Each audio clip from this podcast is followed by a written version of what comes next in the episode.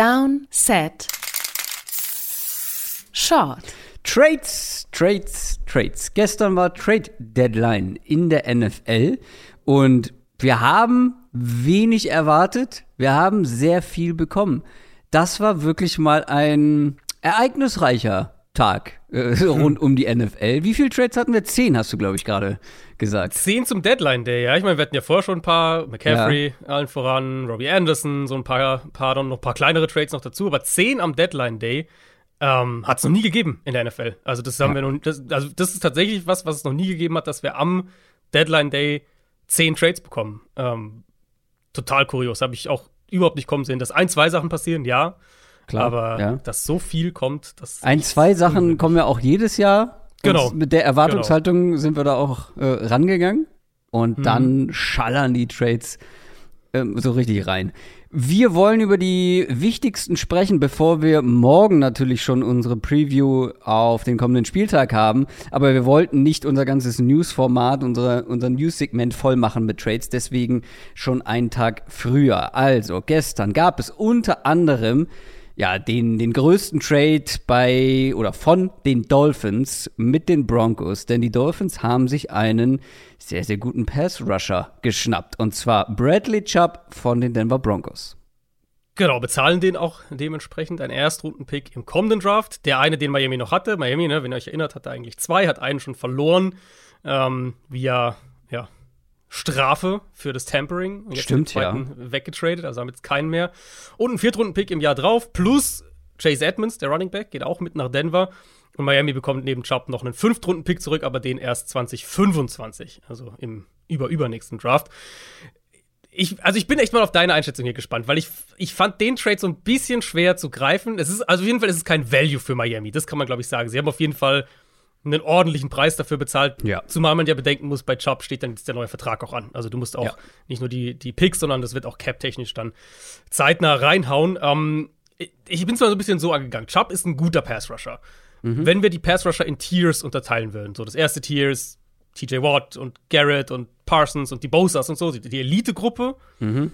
da habe ich überlegt, das zweite Tier für mich wäre so Rashawn Gary, DeMarcus Lawrence, Max Crosby, ich tendiere dazu, dass ich, dass ich Chubb eher ins dritte Tier packen würde. Hat natürlich auch einiges an Zeit verpasst mit Verletzungen ja, bisher. Das wäre jetzt NFL. vor allem auch mein Argument gewesen. Genau.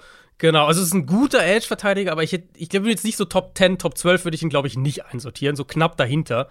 Ähm, und dafür ist der Preis halt dann schon ordentlich, wenn wir die Picks plus den neuen ja. Vertrag zusammen ähm, packen. Gerade vielleicht so ein bisschen auch, wenn man sieht, wo die Dolphins aktuell stehen. Ich meine, Terran Armstead ist Weiß nicht, wie langfristig die Lösung ist, hat jetzt auch schon wieder einige Spiele verpasst. Ist einfach generell mit ihm so, dass er immer wieder mal Spiele verpasst. Ich denke, dass sie noch ein bisschen was in der O-Line machen müssen, wenn wir zumindest mal den zweiten Tackle-Spot auch angucken und dann eben, wie gesagt, je nachdem, wie lange Armstead da bleibt. Tyreek Hill ist natürlich teuer. Chubb wird dann teuer, Xavier Howard ist teuer. Ähm, also die Gefahr sehe ich so ein bisschen, dass der Kader sehr top-heavy wird, jetzt äh, perspektivisch mhm. über die nächsten Jahre.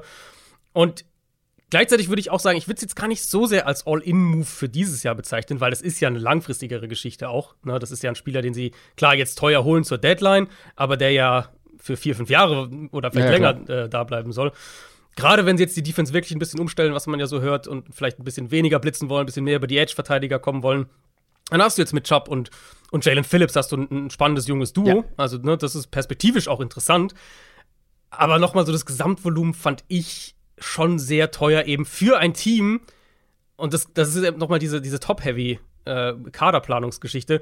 Für ein Team, das jetzt ja im Prinzip drei Erstrunden-Picks in teure Trades investiert hat. Sie haben Chubb, Aber, sie haben Hill und sie haben den ja. Uptrade für Jalen Waddle, der ja auch ein Erstrunden-Pick war. Also das ist viel Kapital für ein Team eben plus den Erstrunden-Pick, den sie verloren haben mit der Tampering-Geschichte. Also ne, vier Erstrunden-Picks, ja, sehr, also drei davon sehr teuer und einen halt bitter verloren. Ähm, das macht einen Kader, das kann einen Kader sehr top-heavy machen und die Gefahr sehe ich so ein bisschen gerade bei Miami.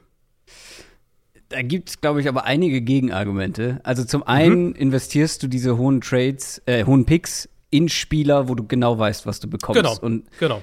Ähm, dazu, also ja, ich hätte jetzt gesagt, lass uns Bradley Chubb noch ein bisschen mehr Zeit geben, weil der hat jetzt wirklich zwei Jahre gehabt, wo er sehr wenig gespielt hat. Mhm. ähm, verletzungsbedingt. Und in den Jahren, wo er durchspielen konnte, war er wirklich auch ein, ja. würde ich sagen, sehr guter Pass-Rusher. Ja. Ähm, und hat auf jeden Fall an diesem zweiten Tier, was du angesprochen hast, gekratzt. Genau. Ja. Und noch ein Gegenargument wäre, glaube ich, ähm, die Rams waren auch top-heavy. Die letzt, das letzte ja, Jahr beispielsweise. Aber, aber die Rams sind ja gerade das warnende Beispiel, ne? Weil guck dir die Rams jetzt an. Die Rams haben, die waren top-heavy und es hat das letztes Jahr alles perfekt geklappt. Und da sehe ich Miami aber noch nicht. Also da, ich sehe Miami jetzt nicht ja. da, wo die Rams letztes Jahr waren, als sie für Von Miller getradet haben, wo du wirklich sagen konntest, das ist ein Team. Aber Von Miller ist kein junger Spieler. Bradley nee, genau, Chubb ist ein das, junger Spieler, genau, auf dem du auch genau, genau aufbauen genau, kannst. Aber das ist ja eigentlich genau die, die Debatte. Und ich finde auch, der Chubb-Trade ist am ehesten, aus dieser ganzen Trades, die gestern passiert sind, ist der Chubb-Trade am ehesten derjenige, der so in diese Rams-Richtung geht. Ähm, so dieses, wie, wie du gerade gesagt hast, wir investieren unsere Top-Picks halt in gestandene Spieler, wissen, was wir kriegen und so weiter, holen uns, kaufen uns diese Qualität quasi ein. Und jetzt sind die Rams aber halt an einem Punkt, wo das für ein Jahr hat das halt perfekt hingehauen für sie. Aber du kannst diesen, du, das ist so schwer, einen Kader konstant auf einem hohen Level zu halten, wenn du die, deine einzelnen Top-Ressourcen halt so sehr in einzelne Spieler investierst. Das ist einfach super schwierig. Und ich finde das, also die Rams sind für mich das warnende Beispiel dieses aber, Jahr, ja, dass aber, halt das ja. nicht, dass du das halt nicht aufrechterhalten kannst. Noch ein Gegenargument, ähm, vor allem die Quarterback-Position, weil da haben die Rams natürlich dann auch noch mal viel investiert. Das tun die Dolphins halt noch nicht. Die haben noch ein paar Jahre Tour auf dem günstigen Rookie-Vertrag. Also du hast noch ein bisschen. ein, ein Jahr nur noch. Also das war ja 20, ne? 20, 21. Der ist jetzt im dritten Jahr, kommt nächstes Jahr ins viertes Jahr. Und dann, und dann hast reden wir über 50 Option, Option, die teuer die ist, schon ist. Und dann die ist schon teuer, aber halt genau. nicht wie ein richtiger Quarterback-Vertrag, oder? Was zahlst du da? Also nicht 40 Millionen oder sowas, aber 50 Option für, für Quarterbacks ist schon, schon weiß ich nicht ne? aus dem Kopf, aber das ist schon dann deutlich mehr, ja. Also ja, ich finde ihn auch nicht günstig. Wie gesagt, weil Bradley Chubb jetzt auch, selbst in seinem ersten Jahr, das waren zwar 13 Sacks ähm, laut PFF, aber war jetzt nicht so, dass er ultra dominant war und da hatte er ja noch einen Von Miller genau. neben sich. Genau. Ähm, das ist natürlich dann noch ein bisschen einfacher. Schon teuer, aber ich finde eine, eine gute Verbesserung für diese Defense, die es ist eine klare Verbesserung, ja. Ja, und ich, ich finde es nicht schlecht. Ich finde es teuer, aber ich finde es nicht schlecht und ich mache mir da jetzt noch nicht so große Sorgen, dass man da jetzt. Also dafür hast du noch genug junge Spieler auf günstigen Verträgen, die da noch rumlaufen in Miami. Hast du? Findest du? Also. Naja, allen voran der, der Quarterback. Genau, du der Quarterback ist jetzt noch, aber wie gesagt, aber klar, du hast natürlich Jahr, ne? auch in die Cornerbacks investiert. Äh, genau, Howard ist teuer. Zeit. Ich glaube, ja. äh, ich glaube, dass, ähm, dass Byron Jones nicht mehr lange da sein wird, ehrlicherweise. Der hat so lange damit Verletzungen. Ich, das mhm. wirkt auf mich so, als wäre das eher was, wo sie sich bald von ihm trennen werden. Ähm, die jungen, also die, für mich die jungen Spieler, die jetzt noch mehr als ein Jahr sozusagen äh, jung, günstig, äh, aber gut sind, ähm, sind für mich Javon Holland, Jalen Phillips und Jalen Waddle. Ich glaube, auf die, die würde ich reduzieren. Genau, aber die sind halt auch sehr gut. Die sind sehr gut, genau. Ähm, also es sind halt nicht irgendwelche Komplementärspieler, sondern ja, ja, genau, nee, sind schon auch noch Säulen deiner, deiner Offense und Defense. Absolut, da stimme ich wirklich auch voll zu. Aber das, das macht den Trade auch für mich so ein bisschen schwer zu greifen, weil ich, du kannst halt wirklich in beide Richtungen argumentieren, wie wir es jetzt ja auch gerade gemacht haben. also ähm, ich fand da es gab schon deutlich, deutlich mehr Trades, wo ich gesagt habe, boah, das ist zu teuer, boah, passt das irgendwie in die ich würde es mal so, so vielleicht überlegen. Genau, für die, für die Rosterplanung. Sind die Dolphins für dich mit Chubb jetzt ein Titelkandidat dieses Jahr? Ist das für dich ein Trade, der sie dieses Jahr zum Titelkandidaten macht? Erstmal. Nein. Also nur kurzfristig gedacht. Nein. Genau, stimme, stimme ich auch zu. also mit viel Glück. Aber also ich ja, glaube schon, die Dolphins sind halt eins der besten Teams der AFC, aber da gibt es halt auch noch andere, richtig, die ich tendenziell richtig. darüber sehen würde. Aber in den Playoffs weißt du nie, aber ja, ähm, ich würde genau. jetzt nicht in der AFC genau, genau, an genau, eins genau. oder zwei ranken. Genau, so würde ich es auch sagen. Es ist nicht, halt nicht dieser Trigger, der eben Von Miller zum Beispiel für die Rams letztes Jahr war. Ähm, und dann musst du ja, dann ist ja der nächste Gedankengang zu überlegen, okay, was, dann reden wir, schauen wir aufs, aufs drei, vier Jahresfenster, weil das ist ja dann, sie werden ihn verlängern, sie werden ihm einen neuen Vertrag geben. Ähm, darüber reden wir ja dann letztlich.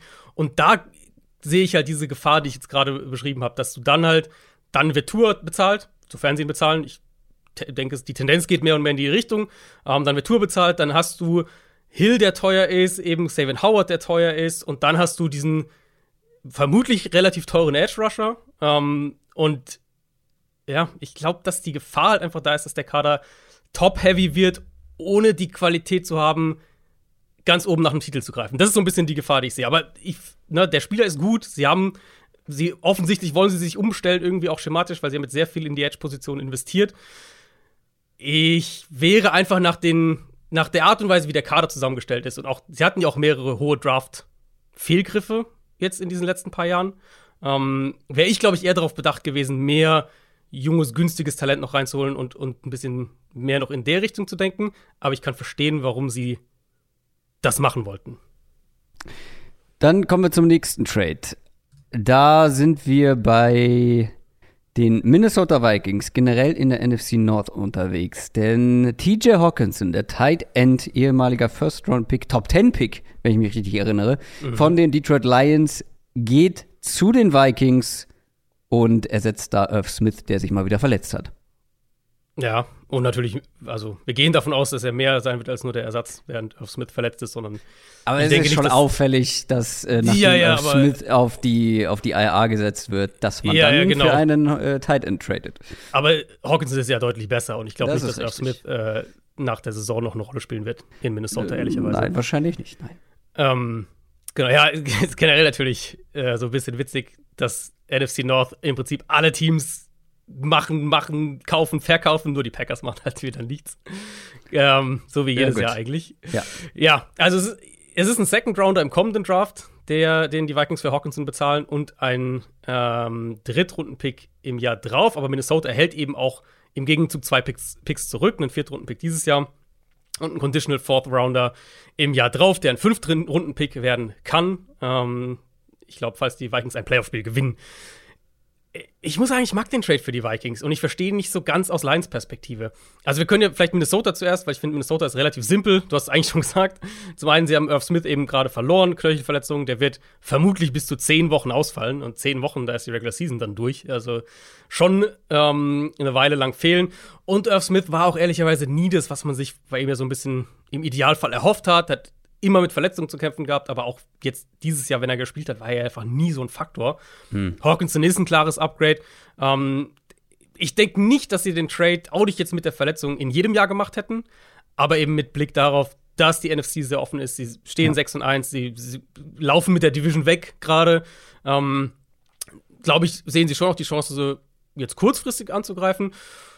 Ich denke auch, dass sie besser geworden sind. Wie gesagt, Hawkinson für mich ein klares Upgrade ja. auf der Thailand-Position. Aber wenn man jetzt ultimativ die Frage stellt, ob sie jetzt für mich eher ein Titelkandidat geworden sind äh, durch diesen Move, dann mhm. wahrscheinlich nicht. Also das hätte ich dich nicht. nämlich jetzt auch gefragt. Wenn Bradley ja. Chubb dich nicht zum Titelkandidat genau. macht, dann ja. macht dich ein TJ Hawkinson, auch wenn ja. es natürlich ein anderes Team ist und eine andere Conference, macht dich aber Hawkinson. Also es ist immer noch ein Tight End. Ja, so. es, es, es macht sie besser, aber es, es bewegt die, die, die, die sprichwörtliche Nadel nicht so. Also der, der Ausschlag jetzt Richtung Titelkandidat wird jetzt nicht signifikant größer für die Vikings mit diesem Trade, auch wenn sie besser geworden sind. Und ich mag ihn individuell, glaube ich, in der Offense sehr gerne. Also ich kann mir das ja. sehr gut vorstellen. Ja. Ähm, richtig guter Receiving so. Tight End. Und das war ja auch mein Argument für Irv Smith vor der Saison. Mhm. Ähm, dass ich einfach glaube, dass da viele Targets frei werden, dass, dass Kirk Cousins einer ist, der gerne einen, einen Tight End so als zuverlässige Option im Passspiel hat. Das hat man in den letzten Jahren schon häufiger gesehen. Ähm, und sowohl bei den, bei den, bei den Washington als auch dann bei den Vikings und dass halt TJ Hawkinson, wie du schon gesagt hast, individuell deutlich mhm. besser ist in der Hinsicht. Ist halt die Frage, für was reicht es letztendlich? Aber ja. er war halt nicht so teuer, dass ich sage, okay, genau. Das man hat halt da jetzt krass überbezahlt für eine Position, die jetzt nicht so wertvoll ist, die jetzt, ja, die jetzt nicht den krassen Unterschied machen kann. Eben, also sind ja im Prinzip halt zwei Pick-Swaps. Es ist ja wirklich, ja. Sie, sie tauschen halt Picks. Klar, die natürlich, die, die Lions bekommen die wert, zwei wertvollere Picks in dem Sinne. Mhm. Aber es ist, ich finde es halt auch nicht so gravierend. Und das ist für mich auch ein bisschen die Überleitung zur Lions-Perspektive. Weil, ja, okay, der Trade ist so ein bisschen ein Zeichen, vielleicht haben sie schon absehen können, dass sie, dass sie mit Hawkinson nicht verlängern wollen. Vielleicht sehen sie schon, dass er zu teuer wird. Der wird auf der Fifth Year Option spielen nächstes Jahr. Ähm, die ist jetzt für Titans nicht so teuer, aber ne, vielleicht haben sie schon gesehen, darüber hinaus wird es irgendwie schwierig. Weiß ich nicht, das ist nur eine Vermutung. Ich sag halt aber auch ganz klar, an irgendeinem Punkt musst du um deine jungen Spieler auch aufbauen und anfangen, irgendwie was Nachhaltiges zusammenzustellen. Mhm. Und für mich war bei den Lions das vor allem jetzt die Idee, okay, die bauen sich ein richtig gutes offensives Gerüst zusammen. Du hast einen guten Tight End, Amon St. Brown hast du gefunden, die Line ist gut, ähm, du hast Jameson Williams gedraftet, der kann ein richtig guter Receiver für dich werden. Du baust so diese perfekten Umstände und dann kannst du irgendwann den Rookie Quarterback reinwerfen. Das war so für mich die, die Idee. Und das fällt jetzt nicht auseinander, nur weil man Hawkinson abgibt. Aber ja. ich finde, wenn du einen deiner jungen, guten Spieler abgibst, und von denen hat Detroit jetzt immer noch nicht so wahnsinnig viele, dann muss der Value für mich schon auch irgendwie da sein. Und jetzt mit diesem Pick-Swap, so vierte gegen zweite und, und irgendwie ja, und vor allem, gegen vierte, ist das für mich nicht gegeben. Du musst ja auch bedenken, dass die an sich komplett unterschiedlichen Enden einer Runde abspielen werden, diese Picks. Also der, der vierte Runden-Pick der Vikings. Wird wahrscheinlich nee, andersrum. Genau, der vierte Runden-Pick der Lions, den sie ja. abgegeben haben, ist ja fast ein Drittrunden-Pick höchstwahrscheinlich. Ja, Gleichzeitig genau. ist der dritte Runden-Pick mhm. der Vikings ja schon fast ein Viertrunden-Pick. Je nachdem, wo sie ja. letztendlich abschneiden, genau. aber sie werden ja in die Playoffs kommen. Also, ähm, genau. Und dann ist es schon mal in der hinteren Hälfte. Ja, deswegen, ich finde, der Value ist einfach nicht gegeben. Und ich finde, es ist was anderes, wenn du jetzt sagst, wir haben irgendwie hier einen, einen, älteren Spieler, also was die Bears gemacht haben, Robert Quinn, so, ne, diese Kategorie. Oder was auch die Bears gemacht haben, Roquan Smith, wo das klar war, dass die Vertragssituation nicht gelöst werden wird, dass der, dass, dass das nicht mehr, dass da keine weitere Zusammenarbeit passieren wird. Okay, bisschen andere Story. Aber Hawkinson wie gesagt, er hat noch die 50 Option, er ist noch ein Jahr unter Vertrag. Du kannst den Thailand auch relativ easy Franchise taggen, das ist jetzt nicht so mega teuer im Vergleich zu anderen Positionen. Also theoretisch hast du noch zwei Jahre Vertragskontrolle als Team. Ich finde irgendwie nicht, dass das die richtige Richtung für Detroit ist. Selbst wenn du sagst, wir sind noch im Rebuild, wir sind noch nicht da, wir brauchen noch ein bisschen, ja, okay, alles. Aber also, die sind schon noch echt weit weg. Also wir haben sie näher dran erwartet, aber du brauchst, glaube ich, echt so viele Picks wie möglich. Ich hätte halt nicht zwei abgegeben. Das ist für Das ist es halt. Sie kriegen ja nicht, ja. eben genau, sie kriegen ja nicht mehr Kapital. Und ich, ich stimme defensiv schon zu, dass sie da, das ist defensiv finde ich es auch enttäuschend. Aber wenn du offensiv da einen, einen die haben die Lions haben im Moment den Nummer 1 Pick im kommenden Draft. Das ist nicht aber so, als müssten die hochtraden. Die haben im Moment den Nummer 1 Pick und sie haben den zweiten Erstrunden-Pick ja von den Rams. Also sie haben ja im Moment, aktuell hätten sie zwei Picks in der Top 15 und darunter den Nummer 1 Pick. Das heißt, einen Quarterback werden sie bekommen, können im Draft. Ja. Davon gehe ich fest aus. Und, das, und dann weiß ich halt nicht, ob du jetzt unbedingt diese, so, ne, dieses Upgrade an Munition brauchst mit zwei bisschen höheren Picks. Oder ob, du jetzt nicht so langsam an einem Punkt bist, wo du deine besseren Spieler behalten solltest, um was Nachhaltigeres aufzubauen für die nächsten Jahre. Die Frage ist halt, inwiefern hat Hawkinson vielleicht auch durchklingen lassen, dass er kein Interesse hat, den Vertrag zu verlängern. Und bevor genau, das, das dann rauskommt, sein, ja. nimmst du lieber halt noch ein, noch ein Pick-Upgrade mit. Weil mhm. wenn der sagt, ich will definitiv nicht in Detroit bleiben, ist mir hier zu industriell, ich möchte möcht woanders hin. Gut, okay, ist ja Minnesota gegangen. Naja, äh, aber weißt du, das, das wissen wir ja nicht genau. Genau, Vielleicht das kann Weiß man, dass man keine Chance hatte, mit ihm zu verlängern und dann holst du lieber noch ein bisschen Value raus. Das, das ist natürlich aber sein, nur Spekulation. Ja. Äh, mhm. was wir eben noch vergessen hatten, ähm, zu erwähnen, glaube ich zumindest, ist, dass Running Back Jeff Wilson ähm, ja auch getradet wurde. Stimmt, jetzt hätten wir bei den Dolphins einfach, äh, können wir das einfach genau. machen, ja. Ähm, genau, also wir hatten ja gesagt, Chase Edmonds geht noch nach Denver. Ähm, Chase Edmonds hat in Miami genau. Leider gar nicht funktioniert. Da waren wir beide deutlich optimistischer, dass ja. das da echt äh, sehr gut klappen könnte. Ganz am Anfang der Saison sah es auch noch so aus und dann aber ähm, wurde es echt immer mal weniger und hat ja auch seinen Job an Raheem Mostert eigentlich verloren, so über ja. die letzten Wochen. Und Wilson ist halt, also wir wussten, dass die Niners Wilson traden wollen nach dem McCaffrey-Deal. Ähm, Elijah Mitchell wird ja auch zurückkommen irgendwann. McCaffrey ist natürlich jetzt die klare Nummer eins, das ist auch keine Frage in San Francisco.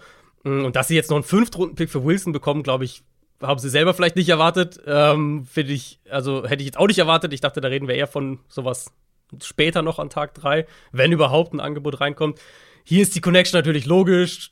Er geht zu seinem ehemaligen Offensive Coordinator in ein Scheme, das er perfekt kennt und gibt halt den Dolphins noch so eine explosive Waffe im, im Backfield. Ähm, ich glaube, das ist so ein so ein logischer Move. Die Dolphins haben erkannt, okay, das mit Edmonds, das klappt irgendwie nicht mehr. Und dann äh, wissen wir, dass Coaches aus diesem Tree dann trotzdem unbedingt da noch ein bisschen mehr im Backfield haben wollen und da auch bereit sind zu investieren. Du hast gerade schon Rocco Smith angesprochen. Das war ja einer der offensichtlichsten Trade-Kandidaten. Hat man ja schon ähm, ja, in der Sommerpause drüber spekuliert. Jetzt wurde er getradet von den Chicago Bears zu den Baltimore Ravens. Genau, für einen Zweitrunden-Pick, einen Fünftrunden-Pick und Linebacker AJ Klein im Gegenzug. Was zumindest mal nahelegt, würde ich sagen, dass die Ravens, wenn sie den Preis bezahlen, auch mit ihm verlängern werden. Es gibt natürlich auch ein Szenario, dass sie ihn gehen lassen und vielleicht einen Compensatory-Pick einsammeln, aber das ist natürlich auch nicht garantiert. Dann müssen sie auch dementsprechend die Free Agency spielen. Also ich würde vermuten, dass sie mit ihm verlängern äh, werden. Und das war ja, du hast gerade schon gesagt, das war ja ein großes Thema in der Offseason schon. Ja. in Chicago. Ein bisschen ja zum Holdout tatsächlich auch, dass, dass Smith eben bezahlt werden wollte, dass die Bears nicht. Hold-in nennt man das ja. Hold-in, ja, ja, ja. Ähm, dass die Bears ihm nicht das bezahlen werden, vermutlich, was er ja. verlangt hat. Das ist jetzt auch nochmal so kommuniziert worden und oder durchgesickert, dass, dass das halt, dass die zu weit auseinander waren einfach und dass da die Zeichen relativ klar auf Trennung standen und so ein bisschen schon das in der Luft hing, okay, das wird wahrscheinlich einer sein, der getradet werden könnte. Und ich verstehe es, dass die Ravens sagen, wir müssen generell noch was auf Linebacker machen. Ähm, dass sie in Roquan Smith einen Linebacker sehen, der in ihrem Scheme auch Big Plays machen kann, der auch viel Raum abdecken kann. Jetzt, wo sie ja auch mittlerweile mehr mit zwei tiefen Safeties agieren, nicht mehr ganz so, ganz so blitz-heavy, Single-High-Coverage, Man-Coverage-mäßig sind wie in den vergangenen Jahren. Ich muss schon sagen, das ist nicht die Position, die ich aus Ravens Sicht priorisiert hätte. Ich hätte einen Receiver ganz klar oben auf der Liste gehabt. Definitiv. Und dann ist halt Roquan Smith ein Spieler, der, wenn wir jetzt sagen, vermutlich die Ravens werden vermutlich mit ihm verlängern, der wahrscheinlich 20 Millionen im Jahr haben will. Also der diese Linebacker in diese Linebacker-Spitzengruppe vertraglich gehen will. Ja, klar. Ähm, und das ist, ja, also ich bin aus Ravens Sicht nicht so ein Riesenfan von dem Trade. Aus, aus, aus Bears Sicht finde ich, was das An Einsammeln von Picks angeht, ähm, haben sie diesen Rebuild bisher sehr gut gespielt. Also der Mac-Trade. Einsammeln dann, und ausgeben, meinst du? Wie bitte? Einsammeln und aber auch ausgeben, meinst du? Ja, kommen wir gleich dazu. da kommen wir gleich dazu. Ähm, genau, der Mac-Trade, Quinn fand ich war absolut sinnvoll. Auch da haben sie guten Value. Ich finde, mit Roquan Smith haben sie gemessen an der Situation guten Value bekommen. Ich finde, in der Hinsicht haben sie einiges äh, gut und richtig gemacht in diesem Rebuild. Dann haben sie aber auch einen Pick wieder investiert. Das ist das, was ich gerade angedeutet mhm. habe. Und zwar haben sie sich Wide Receiver Chase Claypool von den Steelers geholt. Ja. ich sag mal so. Ich verstehe die generelle Denkweise bei den Bears. Also zum einen ist Claypool ein richtig guter Fit für diese Offense. Ich sehe ihn da voll als Big Slot in, in dieser Rolle. Das, ich glaube, das wird schematisch sehr, sehr gut passen. Ähm, und zum anderen, die Bears müssen auf Receiver was machen, zeitnah auch. Ob jetzt zur Deadline oder halt nach der Saison, sie, müß, sie ja. mussten und müssen was machen. Auch und ja, um sie halt haben dann Justin Fields äh, gute Umstände zu genau, geben, um ihn zu evaluieren, weil genau. sonst ist es nicht fair. Und da kann es auch jetzt helfen, eben jetzt was zu machen, weil dann hast du noch mal eine halbe Saison mehr, wo mhm. du sagst, okay, wir haben jetzt Claypool drin, jetzt können wir Fields vielleicht noch besser evaluieren. Auch das ist nicht unwichtig. Ja. Und sie haben zwar Masse Cap Space nächste Offseason, aber es kommt kaum Receiver-Qualität auf den Markt. Also du wirst nicht diese Receiver, du wirst nicht auf dem nächste Free Agency werden wir nicht drüber reden, ah, guck mal, hier sind vier, fünf richtig gute Receiver zu haben. Das wird nicht so sein. Deswegen war, glaube ich, immer Teil der Rechnung, dass man vermutlich aus Bears Sicht was Richtung Trade machen muss. Wenn du sagst, wir wollen wirklich einen Receiver, der einen Impact für uns hat. Und Claypool, wie gesagt, ist für mich ein sehr, sehr guter Fit in der Offense. Der Preis ist halt super viel. Also ein Second Rounder für Chase Claypool, mm. der okay noch ein Jahr günstig ist, aber boah, das ist deutlich mehr als ich gedacht hatte. Ähm, und dann dachte ich zuerst, okay, vielleicht haben sie ja, sie haben ja eben für, für Rock Smith haben ja den Zweitrunden-Pick von den Ravens bekommen. Dachte ich vielleicht, okay, vielleicht haben sie den weggetradet, was angenehmer gewesen wäre als ihren eigenen, aber es ist ihr eigener und ihr eigener Pick wird vermutlich ein gutes Stück höher liegen. Das könnte ein Top 40 Pick sein, den sie am Ende hier mhm. in Chase Claypool investieren und das ist ja. mir dann doch deutlich zu teuer. Stimme ich zu 100% zu. Also ich bin grundsätzlich, glaube ich, schon etwas niedriger, skeptischer bei Claypool als andere, schon von Anfang mhm. an. Ähm, und gleichzeitig stimme ich dir zu 100% zu. Ja, sie brauchen Receiver-Qualität, äh, sie brauchten da ein Upgrade. Ja, die Auswahl ist bestimmt nicht bombastisch. Aber das ist mir viel zu teuer, vor allem in der jetzigen Situation der Bears.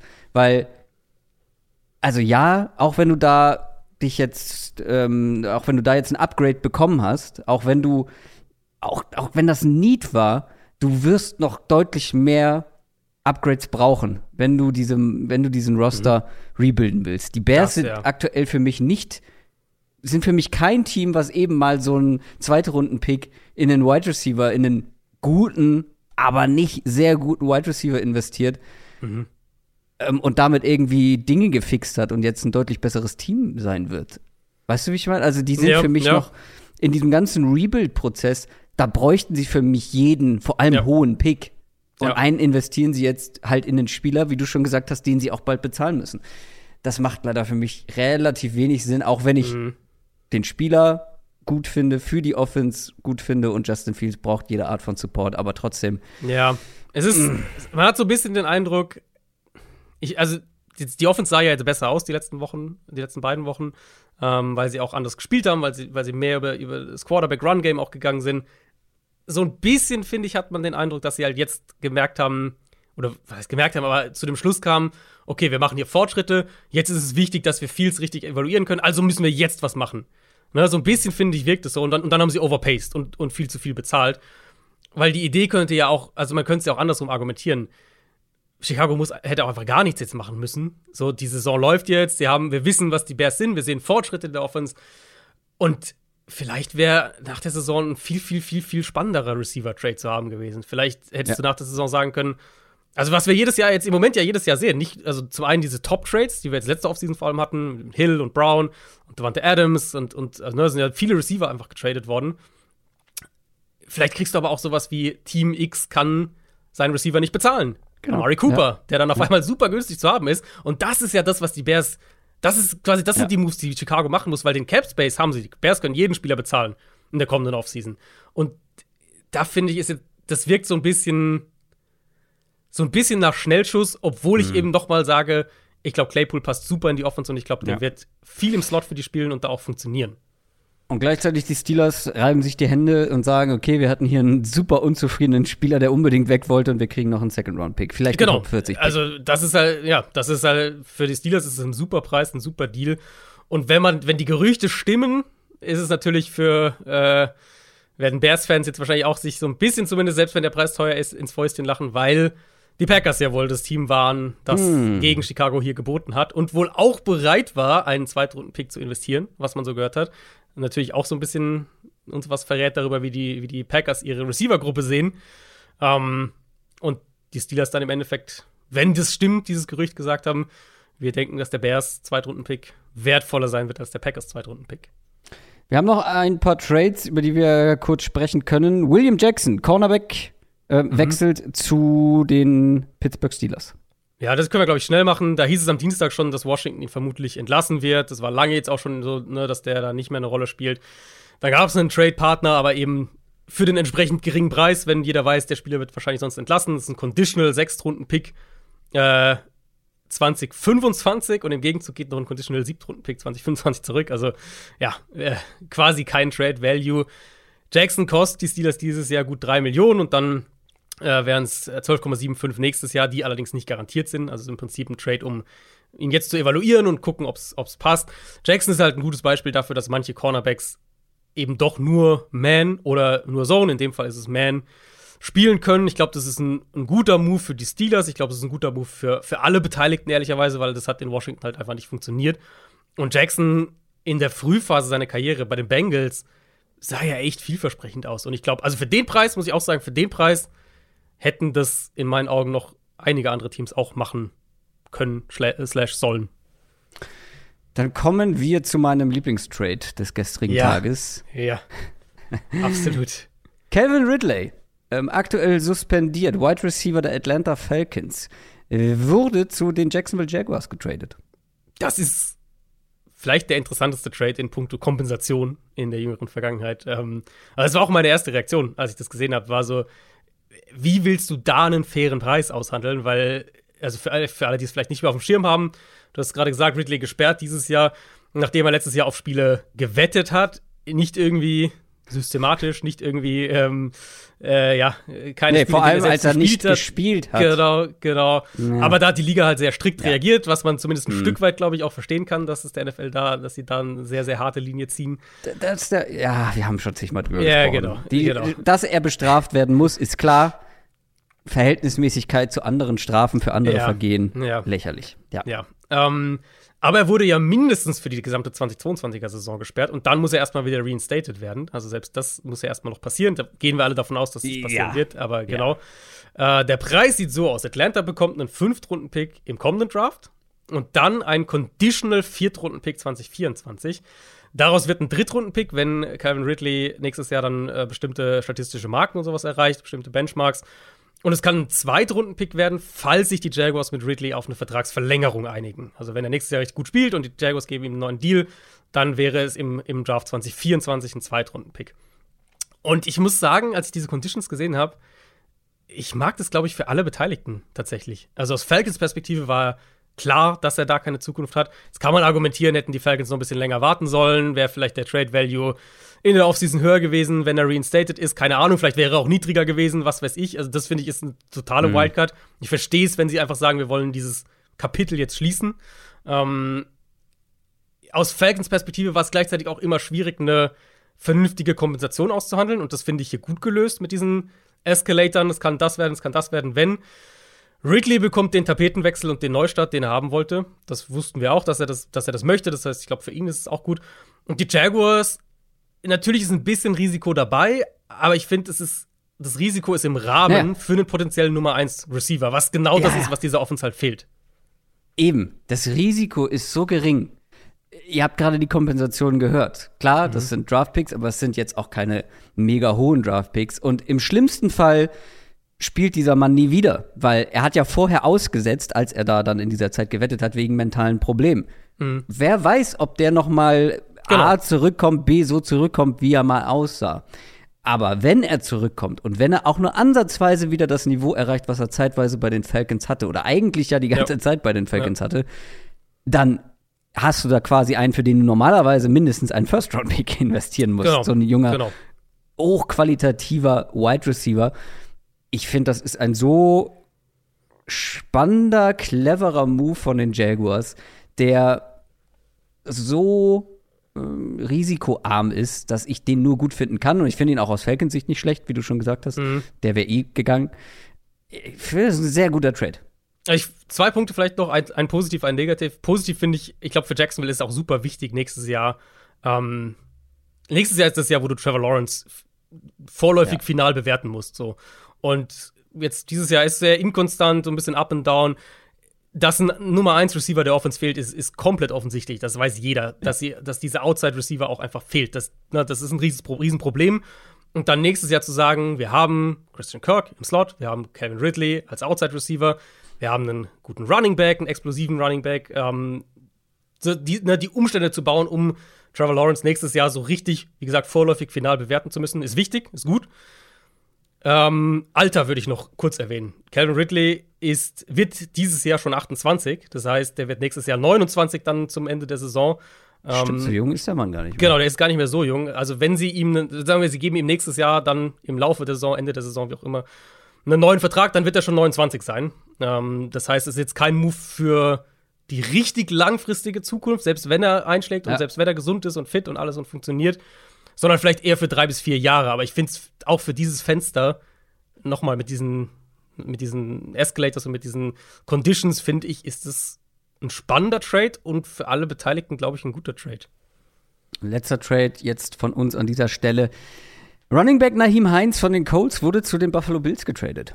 Seltsamer Trade. Ja, also Bills, immer, sie wollen unbedingt diesen Receiving Back haben. Äh, sie mhm. haben James Cook geholt mit einem Zweitrunden-Pick. Ich also ich finde, den Pick muss man jetzt auch noch mal ein bisschen kritischer angucken, wenn sie halt so dringend den jetzt noch mal für Naheem Heinz traden, der ja vermutlich dann auch zumindest eine, eine Rolle spielen wird, wenn nicht über Cook spielen wird. Mal gucken, wie sie das genau aufteilen. Ähm, Man muss dazu sagen, Naheem Heinz ist, finde ich, schon noch aber ein besserer Runner, als James Cook das ja. gezeigt hat. Ja, ja, finde ich auch. Wobei sie ja, also was, was jetzt die Runner-Rolle angeht, finde ich, ist Buffalo ja, eigentlich okay aufgestellt. Du bist also, ja auch großer Devin Singletary-Fan. Ja, also, also findest du Heinz besser als Singletary als Runner? Weiß ich nicht. Nee, aber das Gesamtpaket finde ich spannender. Mhm, Weil, das Gesamt, nein, ja, Heinz ist natürlich um Welten der bessere Receiver. Ja, ja, ja, genau. Um, ähm, und also es war ja, da haben wir jetzt so, so oft schon drüber gesprochen, dass sie JD McKissick holen wollten in der Offseason, dann haben sie einen, einen, hohen Pick ja investiert eben in Cook. Jetzt traden sie nochmal für Heinz. Also diese, diese Rolle, offensichtlich haben sie dann, sehen sie da einen ganz großen Need und einen ganz großen Bedarf, dass sie da gut besetzt sind. Ähm, der Value ist natürlich jetzt auch absolut überschaubar. Es ist ein Sechstrunden-Pick, aus dem ein Fünftrunden-Pick werden kann, plus Zach Moss, der im Gegenzug ja. nach Indianapolis geht, was man sich wahrscheinlich fast so erklären kann, dass es ein äh, äh, aus Bills Sicht ein Cap-Move ist, weil sie, also mhm. also was sollen die Colts mit Zach Moss?